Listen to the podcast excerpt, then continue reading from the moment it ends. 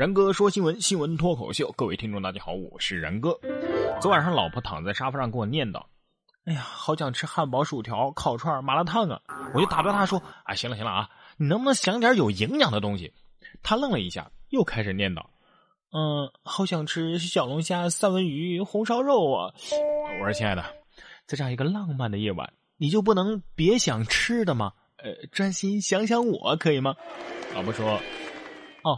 你以为我想让谁给我付钱呢？不是，至少大半夜的，你你吃这些东西对肠胃能好吗？好吧，那要不来点猴菇饼干？骗子，那都是骗子！猴菇饼干不养胃，都有消费者起诉徐静蕾索赔了。消费者由于胃部不适购买江中猴菇饼干，食用之后发现啊，这跟普通的饼干没什么区别呀。于是呢。以广告宣传误导消费者为由提起了诉讼，要求饼干销售者超市发公司以及生产者江中公司，还有广告代言人徐静蕾等啊，都告上了法庭，要求十倍赔偿货款，并且公开道歉。日前，海淀法院受理了此案。猴菇饼干得说了，嗯，不养胃，证明你的胃是好的呀，不需要养啊。而且我们的饼干啊。呃，这个养胃功效呢，得你饿的时候吃才明显呢。呃，如果饿的胃疼再吃，呃，效果最好。唉，然哥就从来没有这样的困扰嘛。呃呃，不是因为我胃好，是因为我嫌贵呀。有网友就说了，我吃了炫迈也没有根本停不下来呀，我喝了脉动也没有脉动回来呀，怎么办？在线等，急。哎，还是别迷信广告了，自家种的才能放心吃啊。这不，中国的留学生家长在耶鲁大学垦荒种菜了。中国留学生父母们来到美国照顾孩子，这些老人呢，来自中国的不同地区，却有着共同的爱好，干嘛呢？种菜。当孩子们在耶鲁大学上课的时候，家长们则把属于耶鲁大学的一处荒地开垦成了菜园。他们通过这些菜园结识朋友，而且主动遵守着一些不成文的规定。耶鲁校方呢，也支持这些中国家长们在那儿种菜，为他们提供化肥什么的。哎呀，这种菜恐怕是咱们中华民族的种族天赋吧？我们的农耕天赋技能已经被点满了。哎，不要问为什么咱们中国的留学生父母要跑去美国照顾孩子，因为有一种照顾啊，叫你妈觉得你需要照顾。哎，就算是你自己家的饭，不就吃你一碗饭吗？至于吗？说女子从公司打包米饭。结果被认定为盗窃，遭解雇。说广东某公司的饭堂厨工刘阿姨生病了，于是从公司打包了两份米饭带回宿舍。没想到啊，保安在检查的时候，因为这个米饭没有单位的物品放行单，认定刘阿姨这是盗窃公司财物，和公司因此将其解雇了。日前，法院认定这种解雇啊是违法的，并且判令公司赔偿刘阿姨六万余元。哎妈，赚了呀！不是，我就纳了闷了啊，我还把我们台的 WiFi 密码记在手机里带回家了呢。台长不会解雇我吧？怎么办？好害怕呀！你看，同样是一碗饭，放在肚子里带回家和放在袋子里带回家，意义就大不一样了。哎，这个故事告诉我们呢，位置决定你的价值。来听听真正的有情怀的贼是怎样的吧。说小偷盗窃官员办公室，空手而归，留清官字条。说有这么两个小偷，从江苏宿迁某个财政所的院外翻墙而入，连撬了八间办公室，都没有发现有啥可偷的。翻遍了所长办公室的每个角落，依然是一无所获，最后是空手而归。这离开前还留了一张纸条。上面写着“清官”俩字儿。近日，警方将这两个小偷给抓获了。网友表示：“哎，这小偷不会是请来的托儿吧？不是，你们去办公室偷钱，呃，也算是很有想法了哈。哎，看看股市吧，能有钱才怪呢。说陕西啊，有一个炒股村，村民说了啊，我们要相信国家，要为国家接盘。”陕西兴平县南流村因为村民大都都要炒股而被称之为炒股村。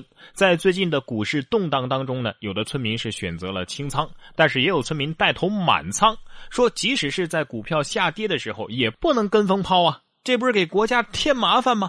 呃，要相信国家，相信中国人的能力，我们要为国家接盘。哎，呃，侠之大者为国接盘呐，这哪是南流村呐，这分明是栖霞镇呐。我跟你讲啊，这炒股不是靠知识、靠经验、靠经济头脑，靠的是情怀和爱国心。你们这些庸俗的人呐，是不会懂的。看来呀，能拯救咱们中国股市的只有中国电网了。说纽交所八号因为技术故障，盘中中断了交易啊，已经排除了网络攻击。八号晚间，纽交所突然暂停了一切证券交易，随后发布公告说，由于技术故障，纽交所暂停了交易，一切还没有执行的交易委托都将被取消。纽交所还在推特账户上表示，此次事故是由内部的技术问题导致的，已经排除了外部网络攻击的可能性。哎呀，他们说这网线一拔，马上就能止跌，没想到他们是认真的啊！最近这股市啊，跌的是一天比一天惨，有的人赔了媳妇儿，有的人赔了命，有的人啊连智商都给赔了。港媒称，中国股市大跌，索罗斯悄悄的现身香港。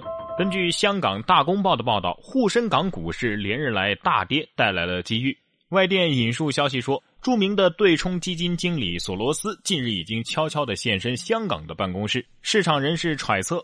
近期 A H 股大跌，索罗斯等海外基金对沪深港市场啊已经是虎视眈眈，伺机从中获利啊。这有网友就说了，明知道他当年狙击香港，香港人依然欢迎人家进来，而我们只是过去参观购物，却被部分港人驱赶。T V B 的那句经典台词说得好啊，杀父之仇不共戴天。可是这仇人都来了，也没见有啥动静啊，却还在一味的驱赶自己的同胞，哎，也是奇怪。正所谓有借有还，再借不难。妈妈取走了孩子五十六万的压岁钱，法院说呀，连本带息都还给孩子。在浙江，一个母亲取走了未成年子女名下的五十六万元压岁钱，被老公和子女告上了法庭。法院认为啊，这个父母不能私自用孩子的财产，除非呢是把钱全部用在孩子的身上，比如说给孩子上学呀、培训呐等等。这母亲呢必须把钱归还，并且按年息赔偿利息。哎呀，五十六万呐，还是压岁钱，这小孩真是投胎小能手啊！哎，妈妈，我小时候的那几个亿去哪儿了呢？呃，不过法院这么判啊，其实是因为父母离异了，这个压岁钱呢是奶奶留给孙辈儿的，而妈妈偷偷拿走了。如果说一家人为了钱闹上法庭，这还不算是什么新鲜事儿的话，那么闹上了法庭之后却成了一家人的，您听说过吗？俗话说不打不相识，来听听这个吧。剧情大反转，打官司打成了相亲会，被告看中原告的女儿当儿媳妇儿。哎，小姑娘，你有男朋友吗？话说宁波有一场民间借贷官司，这庭审还没开始啊，这被告就一拍桌子：“好，不用开庭了啊，各位啊，钱我会马上还，再加十万块钱做聘礼。”原来呀，被告的儿子二十九岁，一直都没对象，而原告的女儿呢，也正愁嫁，于是双方和解。哎呀，这是从法院出来直奔民政局去了啊！这法官心里可能是这么说的：你你这是逗我呀？这年头啊，追债还钱也看脸了。什么？你也还单身呢？那还听啥节目？赶紧借钱去！然哥说新闻，我是然哥。想要跟我取得交流的朋友，请关注我的新浪微博“然哥说新闻”或者是微信公众平台“然哥脱口秀”都可以。